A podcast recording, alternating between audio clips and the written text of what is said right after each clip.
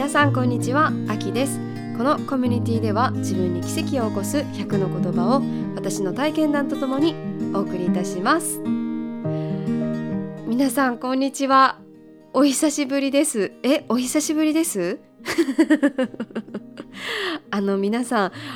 お気づき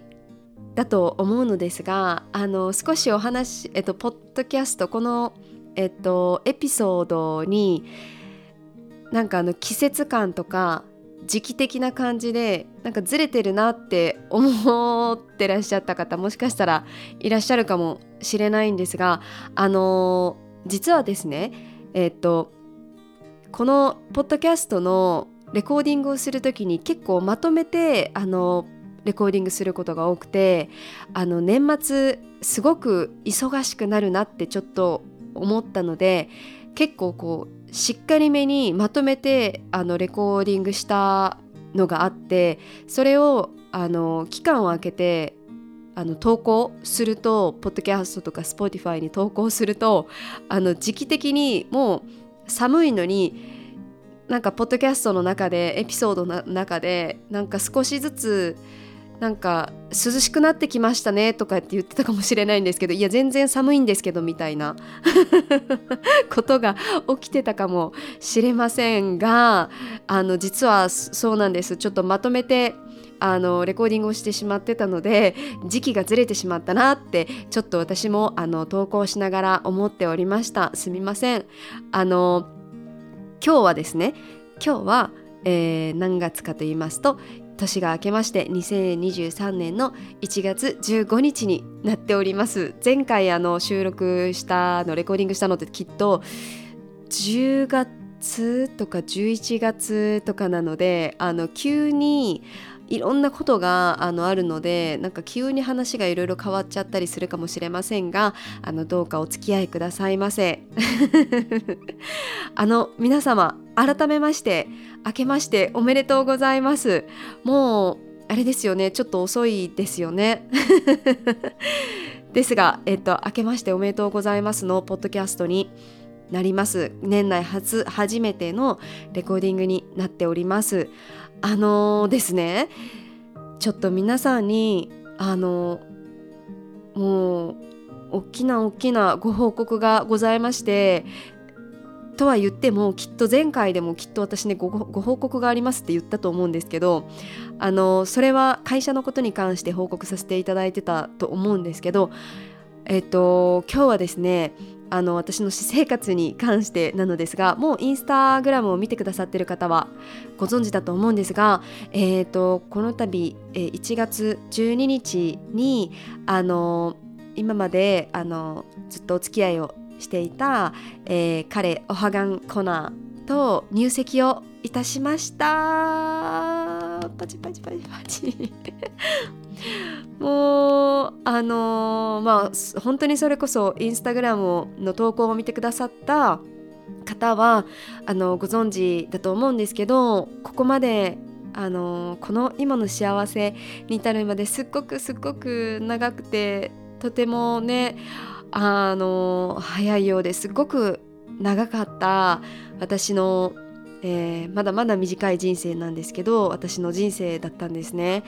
で本当に辛いこともあの苦しいこととかねたくさんあったんですけどでも今今はそんな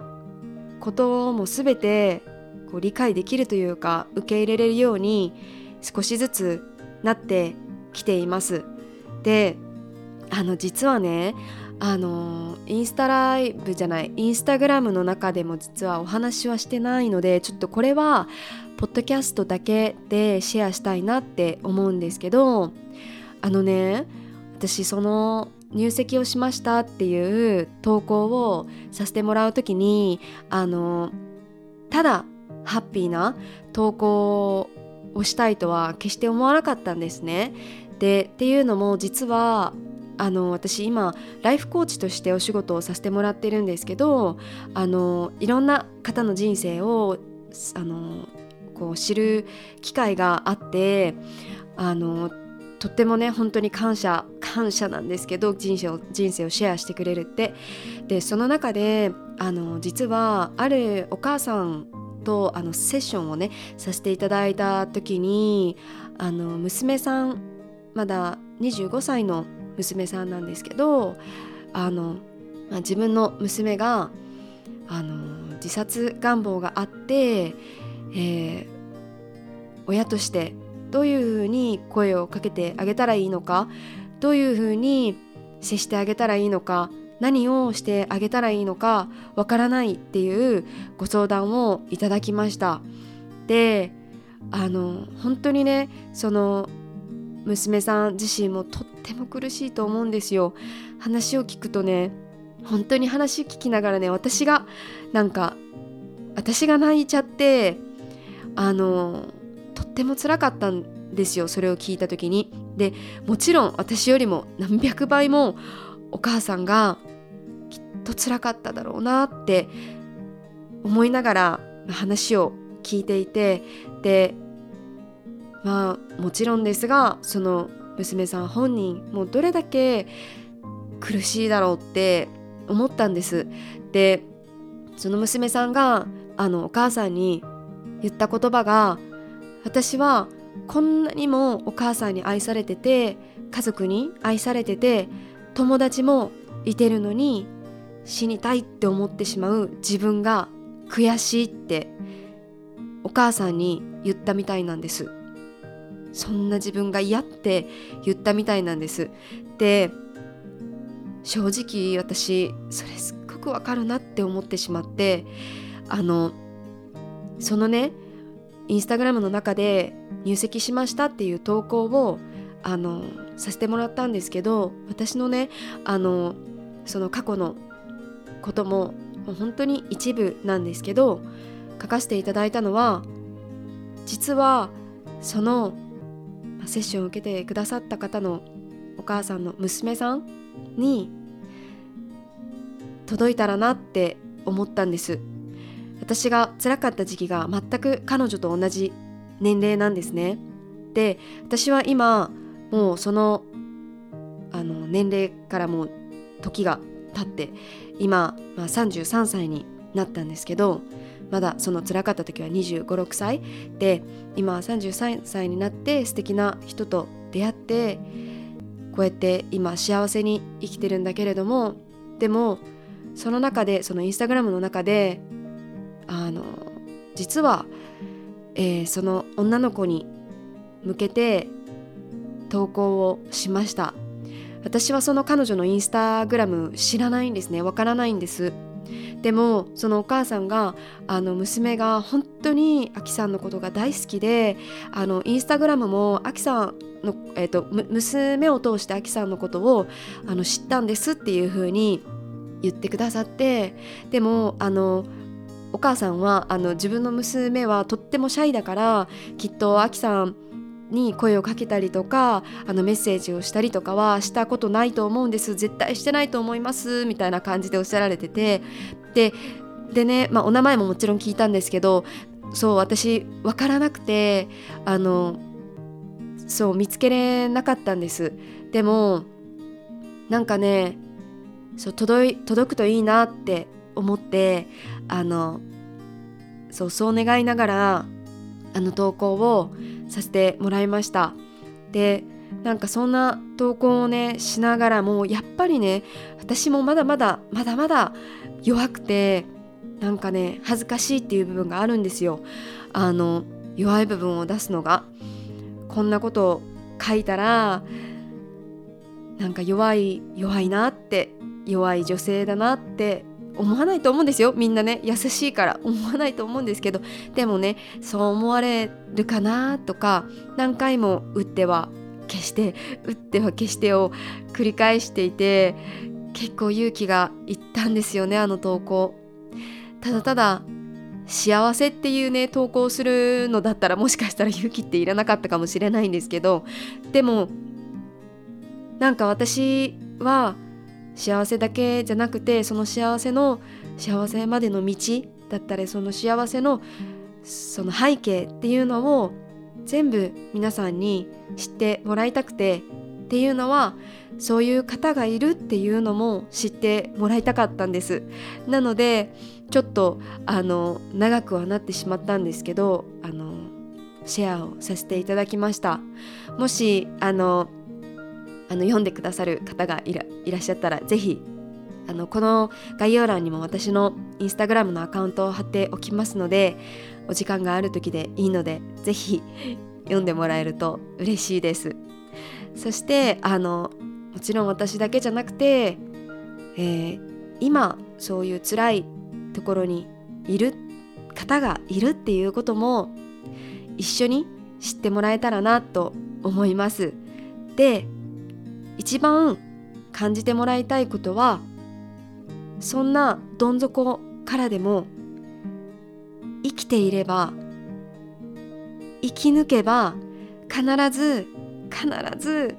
幸せは待ってるっていうことを感じてもらいたいです。ずっとずっと苦しくてしんどい人生なんてね本当にないんですよ。生きてれば必ず幸せっていうのが訪れるっていうよりかは見つけることができるようになるんですよね。実際にそのどん底の時もきっと私の周りにはいろんな幸せがあったと思うんですけどそんな幸せにも気づけなかっただけで気づけるようになるんですよね。なのでそうなんかそういう方が周りにいらっしゃったらあの少し声をかけるとかなんか本当にねなんかそういう私たちって本当に言葉っていうのをね持ってるあの動物なのでなんかそういう言葉とかをかけてあげてもらえたらなって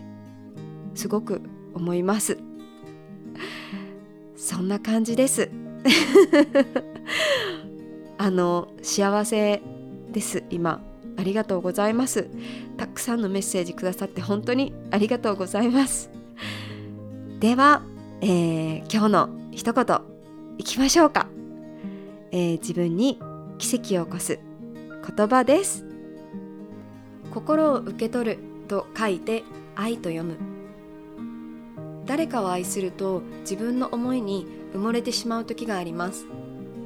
相手はどう感じているのか自分のタイミングだけで物事を進めていないか。相手の心を受け取れた時ようやくそれを愛と呼ぶのではないでしょうか。意識してでも気をつけたいものです。はい。あの私すごく思うんですけどパートナーって自分の魂を成長させてくれる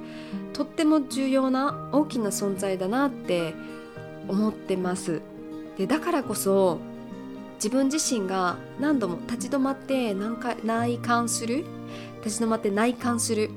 必要があるんじゃないかなって思うんですよねこう恋愛を続けていくとどうしてもこう突っ走っちゃったりまあ、自分の思いが先走っちゃったりするんですけどその度にあの全然小さくてもいいんですけどこう立ち止まって内観するっていうのは必要じゃないかなって思います。なんかねこんな私でも愛してって本当もうありのままのこんな私を愛してっていう気持ちもとってもいいと思うんですよね。でそれももちろん愛の一つだと思う思うんですけどでも、まあ、必要なのは大切なパートナーが今どう感じているかっていうことに気づくことも忘れちゃいけないなって思います。はい。では今日も聞いてくださってありがとうございます。ご縁に感謝いたします。生きとし生けるものすべての命が尊重される日に愛を込めて秋でした。バイ。